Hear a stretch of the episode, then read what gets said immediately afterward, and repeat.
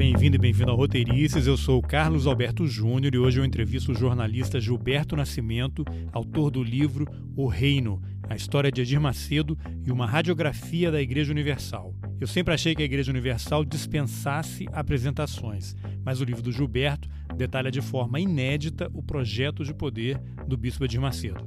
Então vamos nessa. Gilberto, por que você decidiu escrever um livro sobre a Igreja Universal do Reino de Deus? Eu trabalhei como repórter de, de religião em alguns dos principais veículos de comunicação do país. Né? Escrevi uh, sobre religião na Folha de São Paulo, no Globo, no Estadão. Nos anos, final dos anos 80, eu cobri com maior frequência as atividades, atividades relacionadas à Igreja Católica, a questão da teologia da libertação que estava em pauta. E a partir da, da, do momento em que a Igreja Universal compra a TV Record, é, a igreja começou a, a, a atrair a atenção da imprensa, a, a, aparecer nas páginas de jornais e revistas, e em alguns momentos também começaram a surgir denúncias relacionadas à igreja, ações movidas pelo Ministério Público, até para investigar ali a atuação da igreja. Ela entrou na pauta, vamos dizer assim, né? chamou a atenção de todo mundo, passou a ser notícia. E eu comecei a, a acompanhar os passos da, da Igreja Universal também. Fiz várias, fiz algumas reportagens quando ainda trabalhava na Folha de São Paulo, e depois muitas outras reportagens no período que eu trabalhei na Isto É. Então eu também acabei construindo fontes ali, com, ou conversando durante muito tempo com alguns ex-integrantes da igreja. Eu acompanhei de perto episódios polêmicos como o caso do chute na Santa, é, fiz reportagens sobre algumas denúncias envolvendo a igreja sobre irregularidades financeiras apontadas lá pelo Ministério Público. E também, por um acaso, foi até eu que acabei tendo acesso pela primeira vez àquele vídeo que o, no qual o Edir Macedo usou uma expressão famosa lá, Odá Odesse, em que ele aparecia num hotel em Salvador ensinando os pastores a a, ensinando técnicas de como aumentar a arrecadação ou como fazer os fiéis darem mais dinheiro para a igreja. Então eu acompanhei ao longo do tempo, eu tinha muitas informações e havia alguns ex-integrantes da igreja que tinham vontade de contar a história deles, a participação deles dentro da instituição. Porque na biografia oficial, escrita pelo bispo de Macedo, muitos desses ex-integrantes não apareciam, não aparecem, né? Então acho que surgiu daí. Era um trabalho jornalístico, eu já tinha muitas informações acumuladas ao longo do tempo e havia esse desejo de alguns ex-integrantes da igreja de falarem sobre a sua atuação lá dentro da instituição.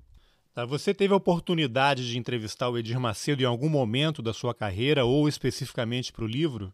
Não, o Edir Macedo eu tentei dezenas, eu tentei várias vezes ao longo do tempo. Nos anos 1990 que eu fiz muito mais reportagens, também depois no início do ano 2000, ele nunca atendeu nenhum pedido. Ele deu poucas entrevistas, muito poucas entrevistas ao longo do, do, dos anos aí, e algumas escolhidas a dedo. Eu Salvo engano, acho que ele falou uma ou duas vezes para a Folha de São Paulo, umas duas vezes para a revista Veja, deu uma entrevista longa no SBT uma vez e o restante, na, ou na maior parte das vezes, foi, é, foi entrevista dada a veículos do próprio grupo. Ele não é uma pessoa acessível que dá entrevistas a todo tempo. E na maioria das vezes, a, a própria igreja Universal também, nunca se manifestava, nem respondia. E de um período mais recente para cá, é, eles costumam responder com notas protocolares a pedidos de, de, dos jornalistas. Quanto tempo de trabalho para produzir o livro, né? E aí queria que você falasse também qual foi o momento em que te deu o clique. Olha, esse material que eu tenho acumulado aí ao longo da, da vida está maduro o suficiente para poder escrever um livro? Quantos entrevistados? Como é que foi o trabalho de pesquisa? Eu tinha muita informação acumulada assim ao longo do tempo, né? É, algumas informações até que em determinados momentos eu tive acesso, eu obtive e acabaram não sendo publicadas nos veículos lá de comunicação onde eu onde eu trabalhava lá no momento, por razões diversas. Acho que é, vários veículos de comunicação, a partir de um determinado momento que a igreja cresceu, se institucionalizou, que o Edir Macedo também passou a ser um empresário de comunicação também, dono de uma emissora de televisão, eu acho que alguns veículos de comunicação até passaram a tratá-lo assim com mais cautela, né? Eu acho que em determinado momento até o assunto deixou de interessar, deixou de causar interesse a alguns veículos de comunicação. Essa é a minha impressão.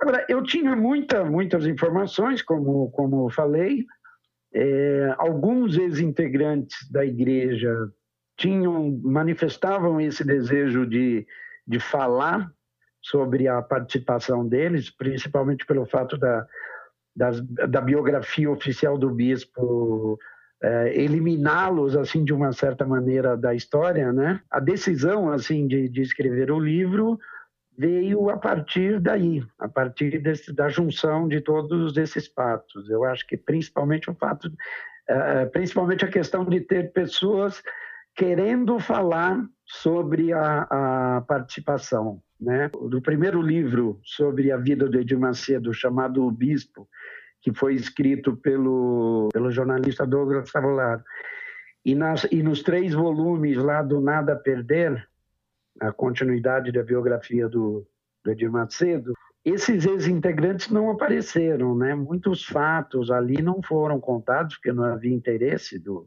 do líder religioso e da instituição. Então havia uma lacuna, né? Havia um. Se a versão oficial foi contada, é, é, a versão não oficial não tinha sido contada e havia esse essa brecha, esse espaço. Então é um trabalho jornalístico, é uma grande reportagem, na verdade.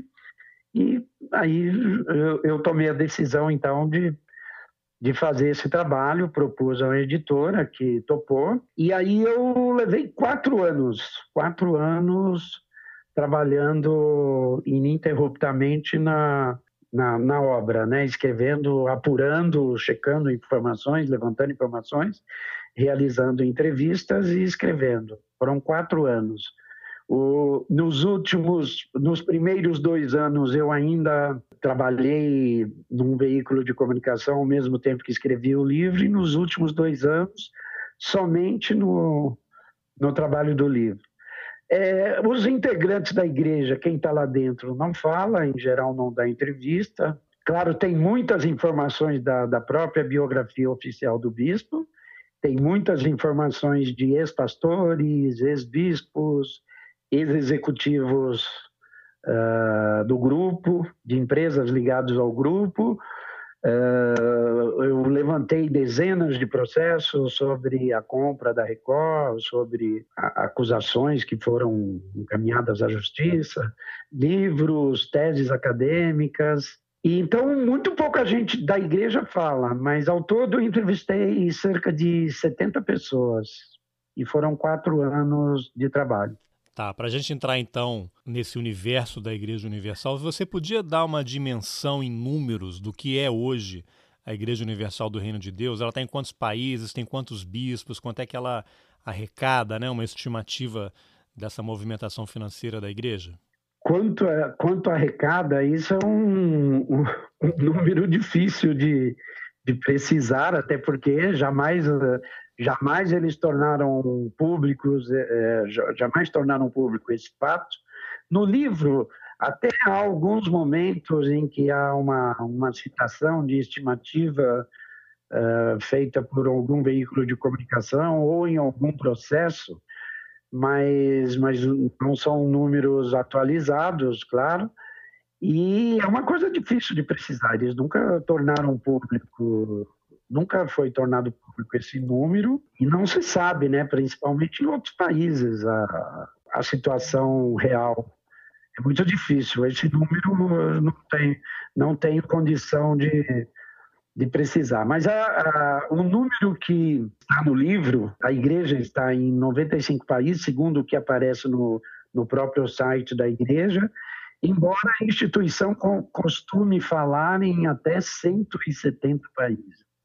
Então, quer dizer, um levantamento, uma checagem minuciosa é, de ir a cada país e, e averiguar o tamanho, a extensão, ou o poder, ou a força da igreja, esse trabalho nunca foi feito ainda, né? É claro que alguns países eles são mais fortes, outros menos, em alguns às vezes existe uma pequena, um pequeno templo ou apenas grupos de, de, de oração. A igreja é mais forte nos países latinos, Portugal, também na África e na Europa e Estados Unidos, ela atrai é, imigrantes africanos, hispânicos. Então, o número que eu julguei o mais próximo ali, que dê para garantir, o, o, o, mais próximo ali da realidade, 95, ressalvando que eles usam uma, uma, um número bem maior. E os números oficiais da própria igreja também falam em 10 mil templos, 14 mil pastores,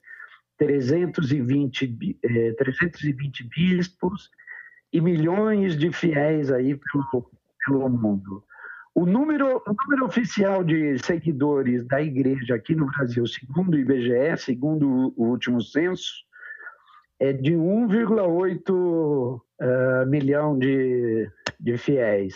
É, a igreja fala em até 7 milhões no Brasil e 2 milhões no exterior. Mas o número oficial é 1,8 milhão, o número do último censo do, do IBGE. É um número pequeno, né? Um número pequeno considerando a população total do Brasil e o crescimento dos evangélicos, né? Pessoas que se declaram evangélicas quando acontece o censo. E você relata no livro também que a Universal não é a principal, né, da, das igrejas evangélicas no Brasil, mas é a mais barulhenta. É isso. É, muita gente acha que até pela polêmica, pelo fato de sempre estar na mídia, de, de ser alvo de dezenas e dezenas de reportagens e, e de chamar tanto a atenção que ela seria a maior igreja evangélica do Brasil. E não é. A gente, eu, eu mostro no livro também esses números, esses dados. A maior igreja evangélica do Brasil é a Assembleia de Deus, que tem cerca de 12 milhões de, de fiéis. Depois vem a Igreja Batista, com cerca de 3 milhões. Eu estou falando os números aqui um pouco de cabeça, pode ser que eu não fale absolutamente, mas no livro está tudo correto. Depois tem a, a congregação uh, cristã do Brasil também, com 2,7 milhões, é, mais ou menos, e depois que vem que, que vem na, na, sequência a igreja a igreja universal. Quando a gente fala evangélicos, tem um, é um guarda-chuva grande no qual existem muitas igrejas e, e, muitas delas bastante diferentes uma das outras, né? A gente tem a, as igrejas protestantes tradicionais, chamadas históricas, que de, derivam diretamente lá da reforma de Lutero, são a luterana, presbiteriana, metodista, anglicana. Depois tem as igrejas pentecostais mais antigas e tradicionais, que chegaram ao Brasil por volta de 1910, são justamente a Assembleia de Deus e a Congregação Cristã do Brasil. E depois você tem as chamadas neopentecostais, que vieram na, na terceira onda do movimento pentecostal no país, e são essas igrejas que focam a sua atuação na teologia da prosperidade e que são mais polêmicas e têm chamado muito mais a atenção nos últimos anos, e é o caso da, da Universal. Então, é interessante que você, no livro, traça o histórico da chegada das igrejas evangélicas e do movimento pentecostal ao Brasil, como é que ele foi se espalhando. E tem essa teologia da prosperidade que você mencionou, que eu achei muito interessante. Você podia dizer rapidamente o que é a teologia da, da prosperidade e como ela se encaixa nos preceitos dessa vertente da, das igrejas? Olha, falando assim a grosso modo, né, é, a teologia da prosperidade é baseada numa numa crença assim de que a, a bênção financeira é um desejo de Deus, né? Ela enfatiza muito a, a importância do fiel ter um discurso positivo, que tudo aquilo ajudaria a melhorar a tua vida, né? E as doações também a Deus, à igreja, farão aumentar a, a, a riqueza material do fiel. Então, é, é, é um, um, um, discurso muito enfatizado na, na, na, nos cultos, nas pregações dessas igrejas neopentecostais, e é uma característica marcante né, deles, entre outros aspectos. Assim, é uma das visões ou das colocações assim que chamam bastante a atenção. Gilberto, como é que o Edir Macedo ele se torna evangélico? Né? Porque ele vem de uma família católica, humilde, em determinado momento ele se torna um evangélico, até criar a Igreja Universal, passa por outras denominações também, né? até ter a própria igreja. Como é que foi esse processo dele de descoberta, digamos assim, dos evangélicos?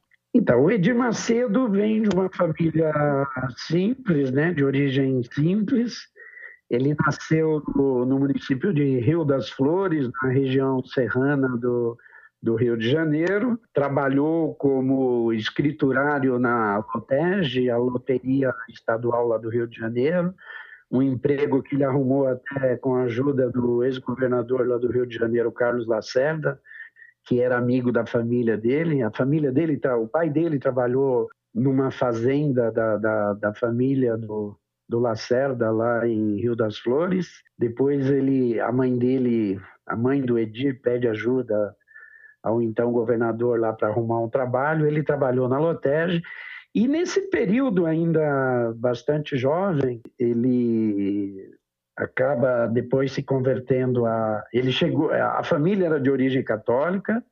Ele conta também que chegou até a participar de, de, grupos espíritas, de umbanda, ou tentar alguma experiência nesse, nesse campo. E depois ele se aproxima da religião evangélica graças à irmã, a irmã dele que tinha um problema de saúde, problemas pulmonares é, e que não conseguia cura. Aí ela começa a frequentar uma, ou, ou começa a ouvir no rádio uns prog programa evangélico lá de uma igreja chamada Nova Vida. E o Edir Macedo, a partir daí, passa a frequentar os cultos dessa, dessa igreja. Logo depois também já começa a manifestar o desejo de seguir a, a carreira de pastor ou de se tornar pastor. Tenta durante bastante tempo, o líder da, da igreja lá nem acredita muito lá no potencial dele, nos dotes ou nas virtudes que poderiam qualificá-lo lá ao cargo, mas ele continua insistindo. E ao lado do cunhado, o Romildo Soares, o R.R. Soares, que hoje é líder da, da, da Igreja Internacional da Graça e é cunhado dele, eles fundam um, um movimento que chama Cruzada do, do Caminho Eterno. Eles fazem é, pregações nas praças, nos, em Coretos, lá no subúrbio do Rio, e depois, é, em 1977, chegam a, a, fundar e a criar a própria a, a Igreja Universal, Filho de Deus, então, lá no, no salão de uma antiga funerária no bairro da, da Abolição, ali no Rio de Janeiro. E a partir daí, ele, ele, mostra, ele mostra uma pessoa muito focada, muito determinada no objetivo dele de fazer crescer a sua, a sua igreja, a sua denominação, até chegar a essa potência que é hoje. Agora, o Edir Macedo ele adota uma linguagem muito popular, né, que atinge em cheio uma determinada camada da sociedade, identifica no rádio e na televisão o caminho para o crescimento. Como é que esses dois meios de comunicação se encaixam no projeto de crescimento do, do Edir Macedo? Ele sempre se mostrou muito hábil né, na, na, na utilização desse, do, do, dos veículos, na utilização do, desses espaços, né, dos veículos de, de comunicação como, como transmissores ali da sua mensagem. Ele tem uma, uma capacidade ali, uma retórica, né, é, forte, atraente e conseguiu o resultado. No primeiro programa, na primeira, no primeiro espaço que ele obteve é, num veículo de comunicação, era um programa de apenas 15 minutos na, antiga, na Rádio Metropolitana lá do Rio de Janeiro, onde ele, come, é, ele começou a, a fazer a pregação religiosa ali no rádio, na sequência de um programa de uma babalorixá. Os proprietários da emissora achavam que ele não iria se interessar por aquela proposta, que era a única, é, a primeira oferecida a ele ali naquele momento, e pelo, pelo valor que eles podiam pagar pelo aluguel do espaço. E, na verdade, ele achou ótimo, interessante e passou até a fazer provocações, né? A fazer comentários ou coisas que chamavam a atenção ou provocavam os fiéis do, do programa que antecedia né, a sua entrada. E ele entrava justamente fazendo é, comentários ou alusões ali, causando polêmica, chamando atenção e tentando ganhar esses, esses, esses fiéis. E depois, ao longo do tempo, ele se mostrou extremamente competente né, na pregação no discurso, cada vez atraindo mais, mais fiéis. E acho que uma, uma diferença básica, assim, eu acho que a, o forte da pregação da Igreja Universal era, era, era, era de propor alguma coisa, as soluções para os problemas do cotidiano ali de uma forma mais rápida ali aos fiéis. Se a Igreja Católica, outras religiões pro, prometem o, o reino no céu, eles prometem a, a melhoria, a, a fatura, a solução para todos os problemas imediatamente. Esse discurso acabou atraindo muito, muita gente, né? A que você atribuiria essa espécie de guerra santa, digamos assim, da Universal contra outras religiões? Você citou esse caso aí da, da Babalorixá depois do que tinha um programa antes do dele, especialmente as de matrizes africanas, né? considerando até que os cultos da Universal incorporam ritos e elementos de outras religiões. Pelo que você relatou, me parece uma coisa muito ligada a marketing. Né? Vou fazer aqui uma, uma declaração forte porque vou atrair gente e aí depois eu passo o meu recado. Olha, é, é um, uma, uma estratégia, uma forma que se mostrou eficaz, como estávamos falando, né? Tanto no sentido de provocar, chamar atenção e como de atrair, de atrair os fiéis. É, essa questão do sincretismo religioso é uma coisa muito forte também entre os brasileiros. Eu acho que muitas pessoas de, de origem simples, humilde, é, que passam por dificuldades econômicas, problemas familiares, amorosos, etc.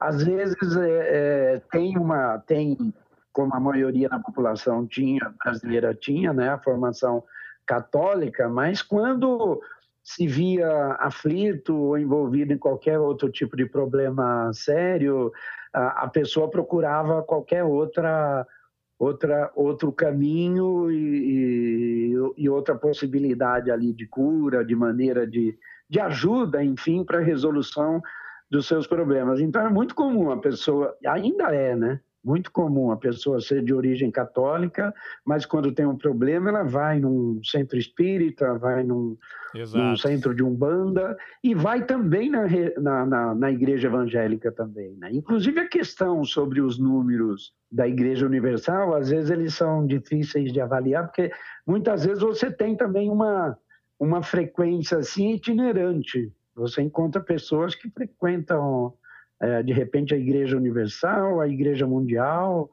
uh, vai até lá no Padre Marcelo, talvez, ou no Centro Espírita. É, não é difícil encontrar pessoas assim que, que, que agem dessa forma. E ao longo do tempo, a Igreja, a Universal, incorporava assim vários elementos de outras religiões. Até hoje, olhando na internet, em vídeos na internet, a gente vê e como eu mostro no livro eh, e conto no livro também, tem alguns uh, rituais em alguns momentos que os pastores aparecem lá todo de branco e também tirando o demônio do corpo das pessoas. São algumas práticas polêmicas, né? Acho que no, no início a igreja atuava de uma maneira mais intensa, né? Esses rituais eram muito, muito mais frequentes. Hoje a igreja até muda tem mudado um pouco o seu foco de atuação, procurando atrair fiéis seguidores de classe média e algumas práticas ao longo do tempo elas vão mudando um pouco, né? Mas de fato ela sempre sempre incorporou elementos sim de outras religiões. É como se ele tivesse empacotado um discurso que atendesse isso que você falou de alguma forma, né? atendesse aquela necessidade imediata das pessoas que buscam, que estão em algum tipo de sofrimento e buscam um apoio espiritual nas igrejas. É isso, é isso. Se você, se a Igreja Católica promete o reino no céu, eles prometem o reino aqui na terra, né? É, exatamente. Então, então era uma era uma solução mais rápida uh, e mais direta ali para os problemas dos dias do dia a dia das pessoas. Não não à toa um do um dos lemas da igreja, enfatizado, né? Era, e até acho que chegou a ser nome da igreja em algum, fora do país, em algum outro lugar, era pare de sofrer. Então, a Universal sempre enfatizou muito essa, esse discurso, né? É, tinha até aquele programa de televisão, não sei se ainda existe, é o Fala que eu te escuto, né? Todo mundo quer contar o seu problema e nem sempre tem alguém para escutar, e eles estão lá. Sim. E uma das razões que eu acho que faz a igreja crescer e conseguir sucesso assim na sua no seu discurso é o fato era o fato de, de ter templos abertos ali quase ou mais de 20 horas por dia ou quase que o tempo todo chamando ali as pessoas que tinham problemas que tinham desilusões amorosas, problemas econômicos, qualquer tipo de problema, enfim, envolvimento com drogas, etc., a irem lá, rezarem, darem sua oferta a Deus e, e transformar e mudar a sua vida. Eu, eu, eu, conto isso no livro também. O, o cidadão de, de classe média, se ele tem problemas emocionais, pessoais, sentimentais, mentais ou problemas diversos que sejam, ele tenta resolver com a ajuda de um, de um terapeuta, né, um psicólogo. E muitas vezes aquele cidadão que está no fundo do poço, que aliás é uma expressão muito utilizada por todos eles, dezenas de, de pastores e bispos da igreja dizem ter em comum a mesma história. Todos acabam descobrindo a Universal e se aproximando da Universal quando estavam no fundo do poço, em razão de problemas de drogas, alcoolismo, etc, etc, etc. Aí eles descobrem a igreja. Então, muita pessoa realmente, às vezes, desesperada, com problemas imensos e sem saber a quem recorrer, elas tinham ali a igreja, o, o pastor à, à disposição para ouvi-lo e estimulá-lo de uma, de uma forma ou de outra a, a reagir. A, a, solução era, era orar, é, se entregar a Deus, dar ofertas a Deus e ali, a partir dali, a sua vida vai melhorar. Quanto mais você der, você, você, você ganha mais, você mais vai ter um retorno. E as pessoas recebiam, sim, um estímulo ali para para reagir, para mudar de vida, alguma coisa na qual acreditar, na qual se apegar. E isso, de fato, pode dar resultado, sim, mudar a forma da. O sujeito que está entregado ali, abandonado, largado e sem motivação para nada, ele ganha um novo estímulo, uma nova motivação para tentar mudar de vida. Depois que a Universal comprou a TV Record, e depois a gente vai falar um pouquinho mais sobre isso, começa aquela disputa com a Rede Globo, que aí mistura religião, negócios. Então, para o grande público, o que a mídia tradicional mostra é muito essa questão da exploração da fé, as pessoas sendo enganadas em, em templos, doando todo o seu dinheiro, todo o salário. Mas existe um outro lado da Universal que eu queria que você comentasse, que é a questão dos, dos trabalhos sociais. Né? Você vê que eles têm um trabalho intenso em hospitais, presídios, em comunidades extremamente carentes. Eles estão em lugares em que, em que ninguém mais vai. Eu até me surpreendi lendo o livro Vou dar um pequeno spoiler que até os filhos do Caetano Veloso, dois deles são seguidores da Universal, frequentam a Universal, né? O que, que você podia, que reflexão é possível fazer em relação a esse outro lado da Universal? É, esse último fato que você falou, é, nos últimos anos, principalmente, eu acho que há, há uma, uma preocupação em, em, em atrair uh, outros segmentos. Né? A, a igreja tem é, feito um discurso bastante voltado para classe média também, pessoas de classe média até classe média alta, é, no, no, nos, nas pregações da, da, da, igreja, tem cada dia um tipo de culto diferente voltado a, a segmentos específicos, né, a grupos específicos, então, tem os cultos que reúnem empreendedores, pequenos empresários, empresários, médios empresários, que as pessoas vão lá, todas falam é, de seu sucesso na vida, que entraram na igreja,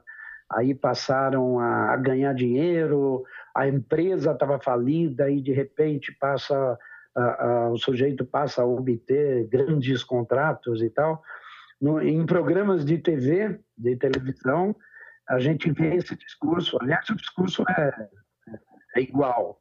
Praticamente todo mundo chega lá conta a mesma história. Que a partir do momento que começou a frequentar a igreja, a vida mudou, dinheiro passou a chegar, os contratos ampliaram. Então há essa, essa busca de, de, de um novo público, né? de, de ampliar o número de fiéis e nos vários segmentos também. Agora, as igrejas em geral, tanto católica como outras igrejas evangélicas ou, ou, ou, ou outras religiões, é, quase todas, ou praticamente todas, têm algum tipo de, de trabalho social, né? seja com, com o presidiário, com grupos que estimulam doações a asilos, a, a, a creches. É, uma, é uma, uma característica presente em, em, em, quase todos os grupos religiosos, né? Porque, em geral, você forma uma comunidade, um grupo de pessoas que atuam ali no, no templo, no dia a dia, e essas, e essas outras atividades fazem parte né, do dia a dia das igrejas, de maneira, de maneira geral.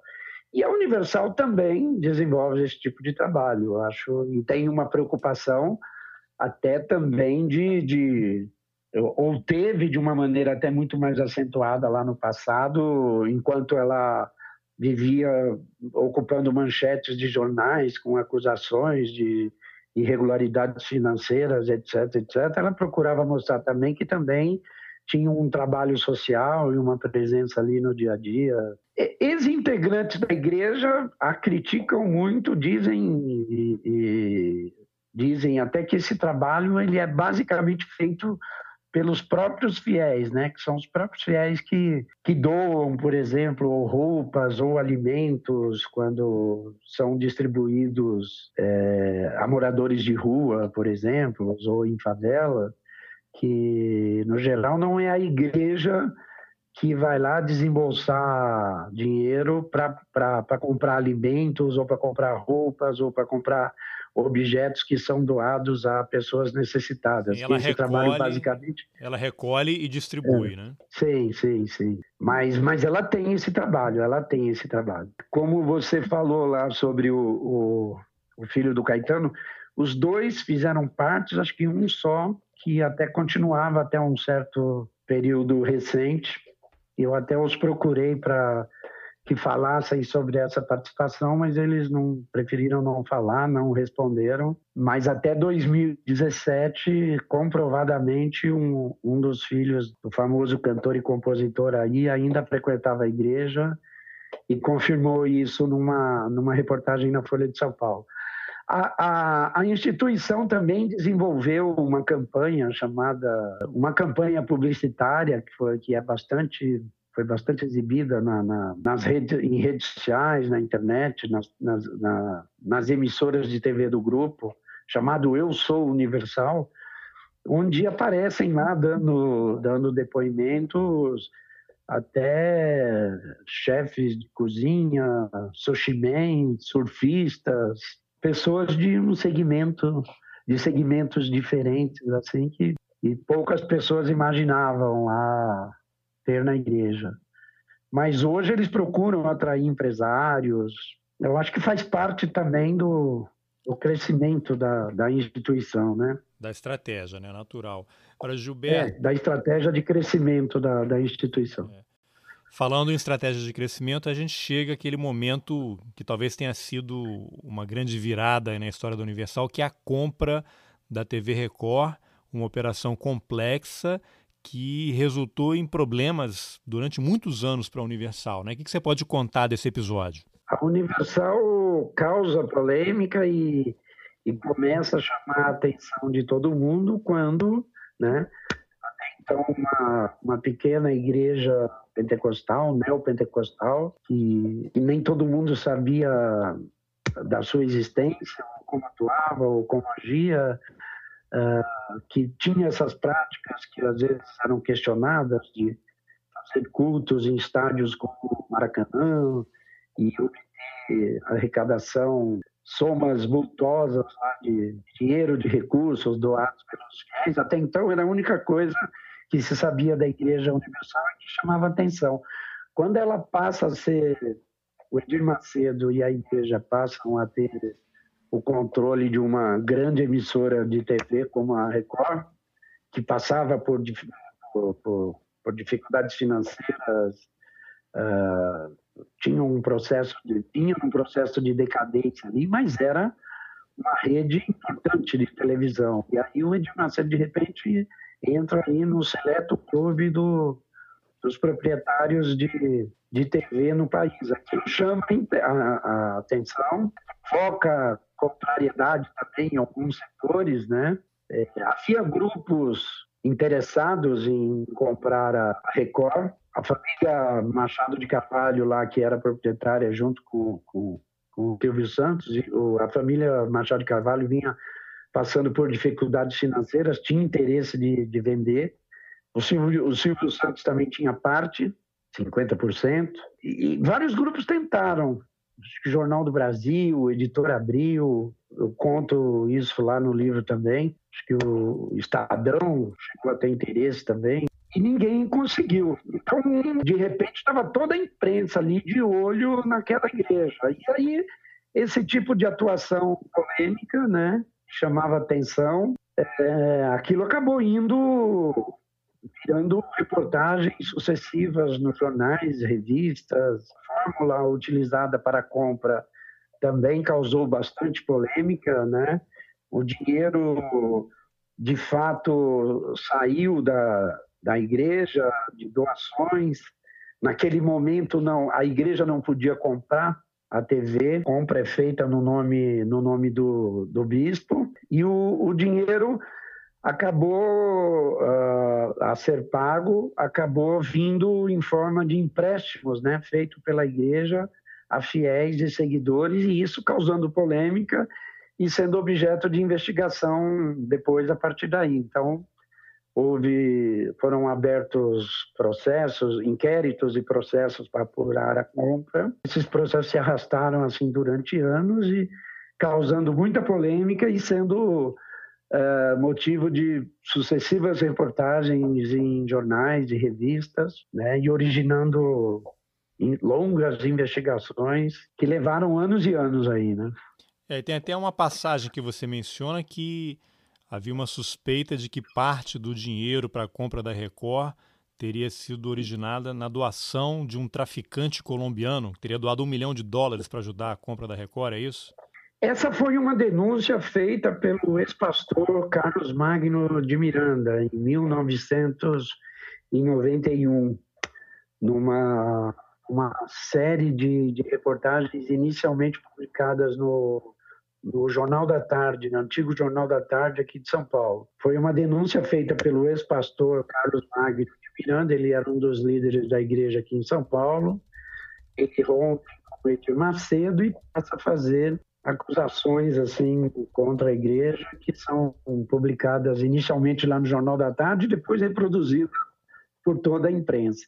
Essa acusação nunca chegou a ser efetivamente comprovada. As matérias lá do, do Jornal da Tarde mostram que realmente um grupo de pastores foi viajou à Colômbia lá naquele período citado pelo pelo ex-pastor ele, inclusive, com a mulher, que estiveram lá naqueles dias e tal, mas não comprova aí nenhuma ligação. O que o ex-pastor diz, de maneira geral, é que seria um ex-integrante, é, um ex-traficante, aliás, que, que, que, teria abandonado as atividades que teria um dinheiro guardado lá na Colômbia, e ele doa, doa é, teria, teria doado esse essa quantia para a igreja e os pastores foram até lá buscar.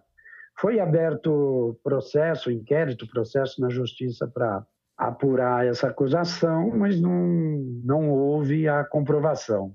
As autoridades judiciais não, não, não chegaram à conclusão de que de fato teria ocorrido. Então, tem de um lado a afirmação do ex-pastor e a decisão da, da justiça, né? Agora, a compra da TV Record, ela causou polêmica e foi objeto de, de apuração do Ministério Público e, e de processos na justiça que duraram anos por conta da forma como ocorreram os empréstimos para compra, né?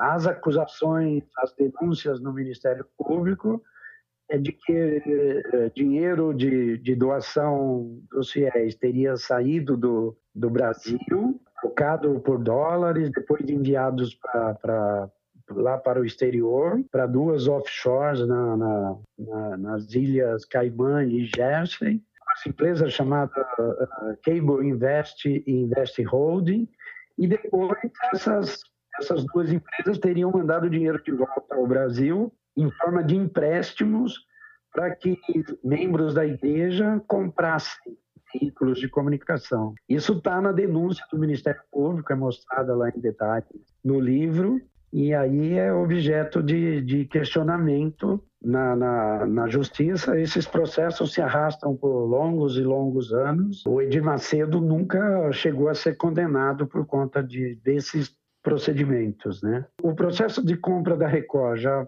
já foi encerrado, a, arquivado há bastante tempo, sem conclusão, e o processo mais longo que encerrou, eh, foi encerrado no ano passado, um processo na, nas quais a, o Edir Mancede e a igreja respondia pelas acusações de lavagem de dinheiro, formação de quadrilha, estelionato também. É, esses, esses crimes acabaram é, todos prescrevendo ao longo do tempo. O Edir Macedo acabou é, ficando livre de todas essas acusações, porque os crimes prescreveram, e acho que existem apenas dois integrantes da igreja, uma executiva chamada Alba Maria da Costa e um, e um bispo, um ex-bispo da, da, igreja, que ainda continuam respondendo ao, ao processo. A compra da Record, a Record é uma das emissoras né, principal do, da Igreja Universal. Eles têm várias outras emissoras de rádio e televisão pelo país e no, no livro você relata que eles sempre utilizam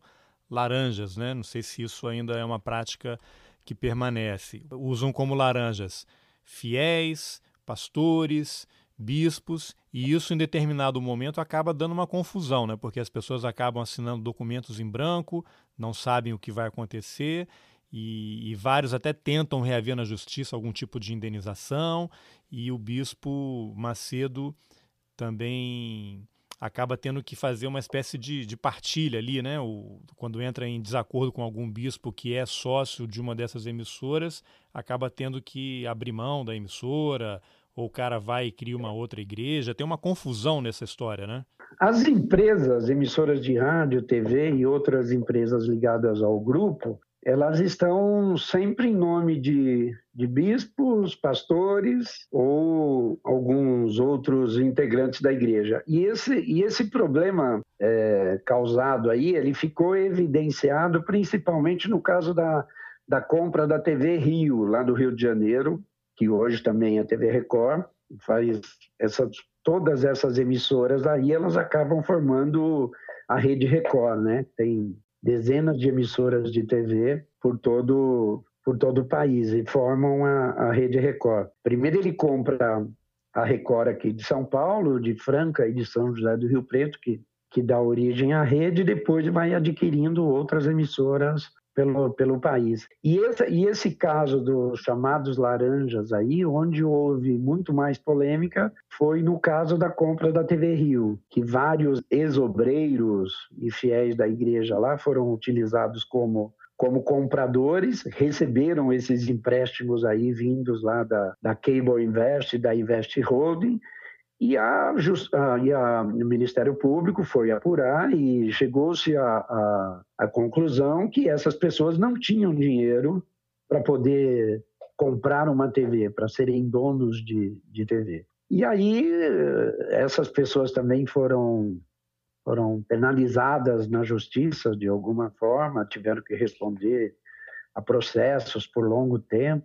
Algumas acabam rompendo com a igreja, né, se sentindo abandonados depois, se sentindo utilizados pela igreja, passam também a fazer denúncias contra a igreja. É o caso de um, de um revendedor de carros lá, é, lá do Rio de Janeiro, que é um dos primeiros a, a fazer acusações lá contra, contra a igreja também. Dois outros depois, um deles é o João Batista Monteiro de Castro, que também se torna vereador depois. É, é, é, um dos, entre aspas, laranjas lá utilizados na compra da TV Rio. Depois ele vira vereador lá no Rio de Janeiro também. Depois rompe com a igreja, vai até para uma outra denominação. E esse, e esse é uma das, das pessoas que acaba, acaba sendo morta mais tarde fuzilado lá num, num subúrbio lá do Rio de Janeiro em circunstâncias misteriosas, não esclarecidas até hoje. Tem o caso também do ex-vereador Valdir Abraão, que também foi dirigente da igreja, chegou a ter cargos lá no, no, no, no comando, da, da,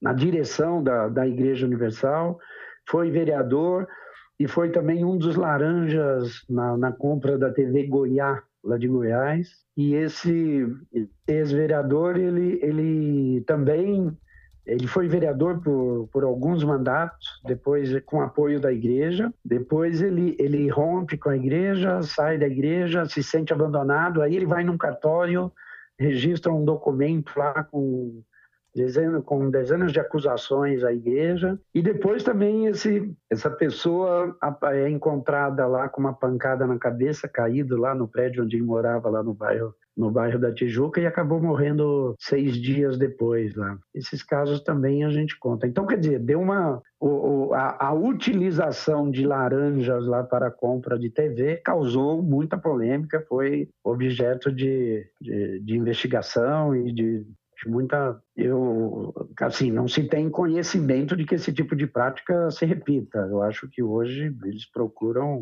agir de outra maneira mas no passado isso causou muita polêmica e gerou muitas e muitas reportagens também e foi alvo de, de investigações aí na justiça Gilberto, agora, o que acontece com os bispos que começam a se destacar muito na igreja? No livro você relata ali que de tempos em tempos surge alguém com grande potencial, que atrai as massas, é um grande arrecadador, aí vai organizar a igreja em determinado país. E, e eles se aproximam muito do Bispo Macedo, mas passado algum tempo essa pessoa acaba saindo, sendo afastada, né? É como se o bispo não quisesse ninguém fazendo sombra à sua liderança.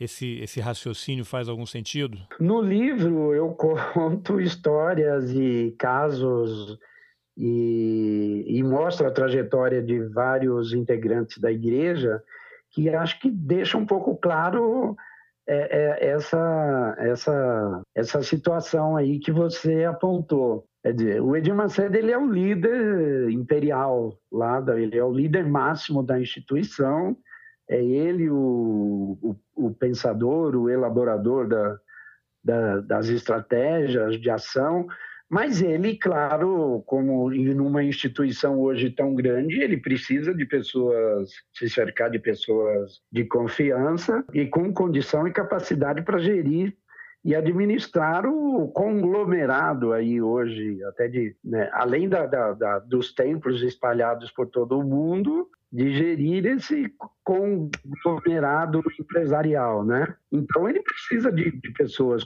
qualificadas para isso, que, que, tenham eh, liderança, que tenham, é, que tenham a condição de executar esse trabalho. E alguns e, e ele delega poderes também para esses colaboradores.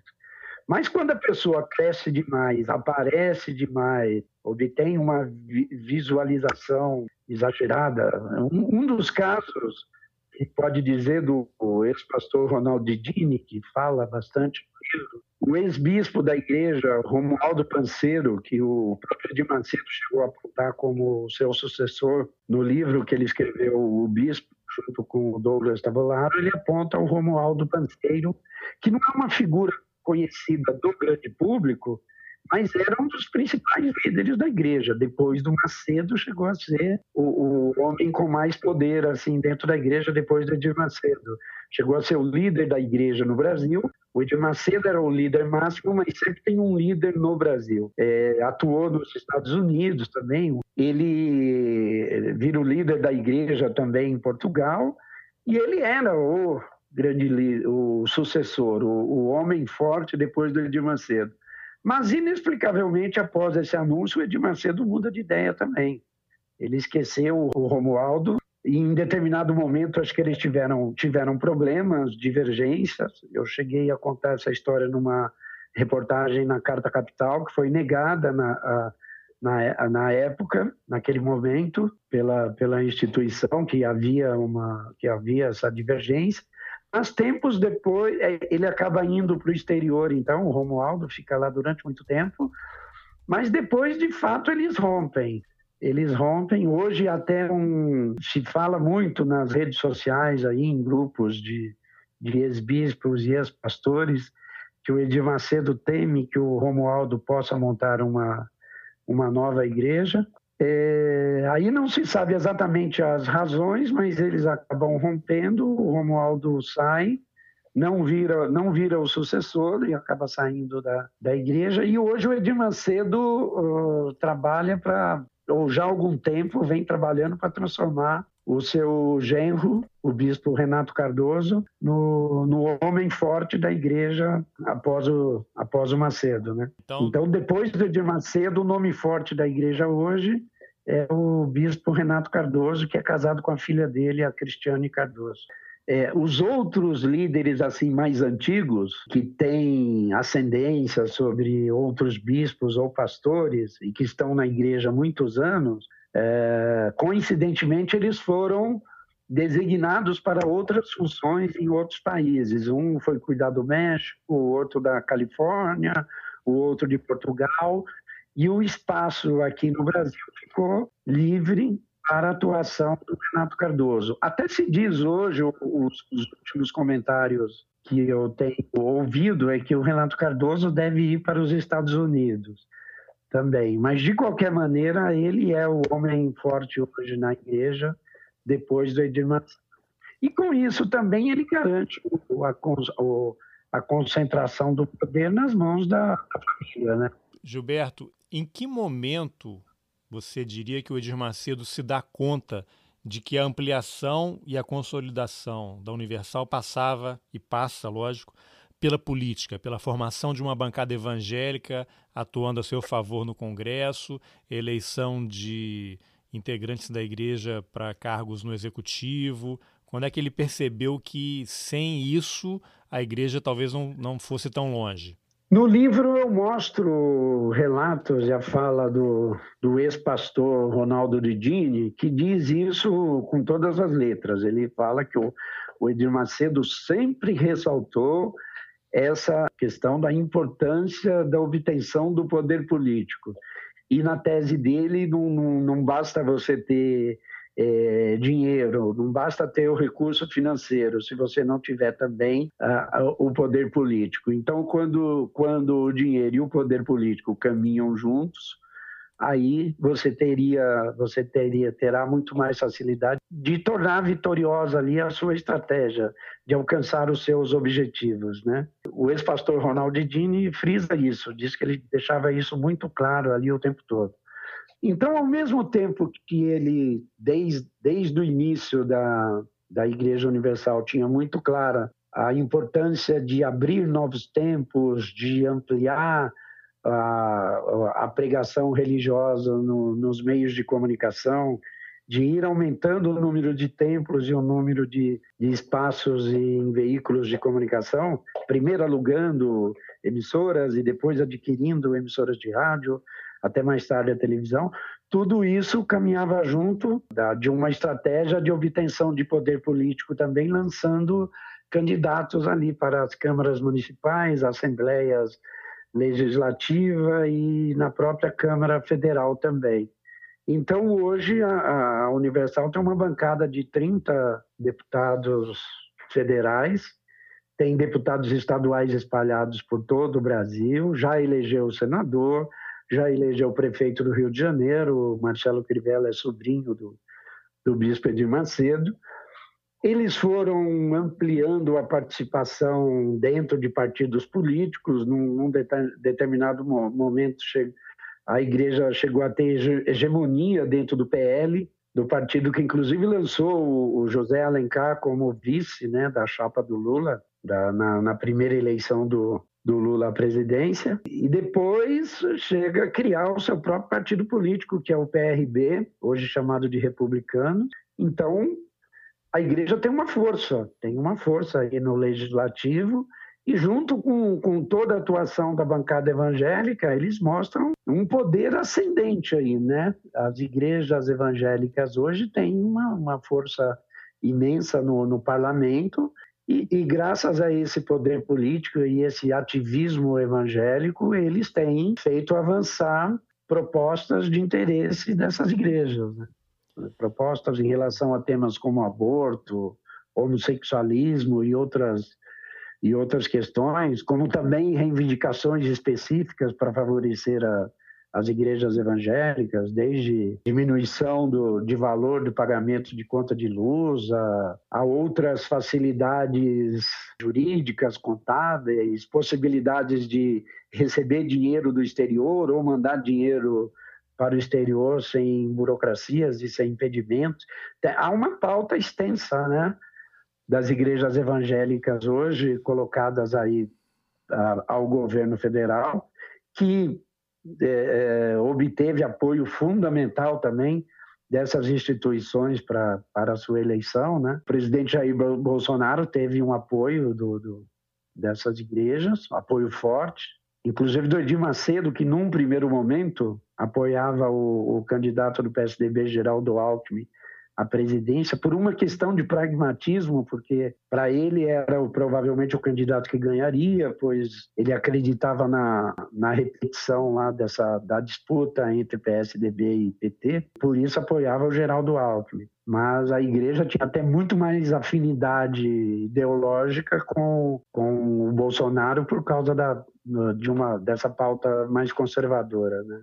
Daria para dizer, você usou uma palavra boa aí, que é pragmatismo, mas a gente dá para dá concluir que o Edir Macedo ele tem um faro político apuradíssimo, né? Porque se lá no início ele combatia o PT, né? Chamava o Lula de demônio, combatiam mesmo o PT, ele apoiou o Lula nas duas eleições, apoiou a Dilma no primeiro momento até teria sido contra o impeachment, você me corrija se eu estiver errado. Depois, quando viu que não dava mais, ele apoiou a saída da Dilma, o Temer.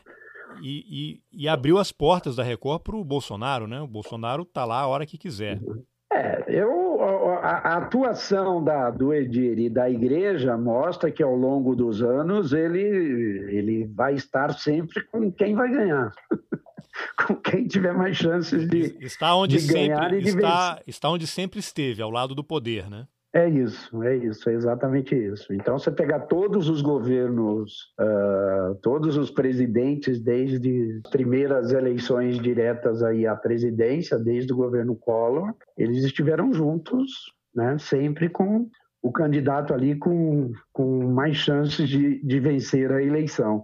E no, no, em nível municipal e estadual, se você for pegar o quadro também, você vai ver, eles apoiavam o PT a a nível federal, mas em São Paulo estavam com o poder local também, que era o PSDB, está quase há quase 30 anos aí, no, ou 20 e tantos anos no poder aqui em São Paulo. Então a igreja ela está com quem tiver no poder, no, no estado, no município, com raríssimas exceções. Eu acho, por exemplo, eles tinham problemas com o Fernando Haddad no livro eu conto isso também, quando o Haddad era ministro da Educação, acho que eles tinham interesse em criar uma universidade, não contaram com a, a boa vontade lá do Haddad, então eles, eles combatiam a, a, o Haddad. Mas enquanto o Haddad era prefeito aqui em São Paulo, eu não tenho conhecimento de, de oposição forte ao então prefeito naquele momento. Mas a princípio eles estão, eles procuram ter uma boa relação de de convivência com o poder. É, você né? citou um episódio interessante que eu tinha esquecido, que é o, o Collor, na compra da TV Record, você relata que é uma, uma das passagens mais saborosas do livro, que quando o Silvio Santos começa a criar muita dificuldade, o negócio parece que não vai avançar, o, o Edir Macedo aciona o Collor, PC Farias entra na jogada e o Collor chega a ligar para o Silvio Santos para dizer: não, vende porque o, o Edir, a TV é para mim, o Edir Macedo é meu laranja, uma coisa assim, né? É, então, esse fato foi contado pelo ex-pastor Carlos Magno e, na época, até eh, eh, a história é reproduzida em vários veículos de, de comunicação. Na medida que houve a mudança lá no anúncio do, do plano econômico, que mudou a situação da, da economia e a, e a a venda da Record já não parecia mais tão interessante lá pro, pro, para o Silvio Santos, ele de fato, segundo os relatos de, de, de várias pessoas envolvidas aí na, nas negociações com quem eu conversei, é, o, o Silvio Santos tentou recuar, tentou desistir. E aí eles foram procurar a ajuda do Collor, que tinha acabado lá de ser eleito, e o Collor é, fez essa, tomou essa atitude, intercedeu e entrou, é, e entrou em contato com o Silvio Santos, meio que dizendo, ah, o pessoal, o pessoal é nosso, né? mais ou menos algo assim. Isso foi contado pelo ex-pastor Carlos Magno e o, a história dele reproduzida na imprensa na, na época. Gilberto, depois de pesquisar tanto tempo, acompanhar a vida aí da Universal, você tem uma expressão muito comum que é o mercador da fé. Você diria que o Edir Macedo se enquadraria nessa categoria? Ou você prefere não se comprometer para não te queimarem na fogueira lá da igreja?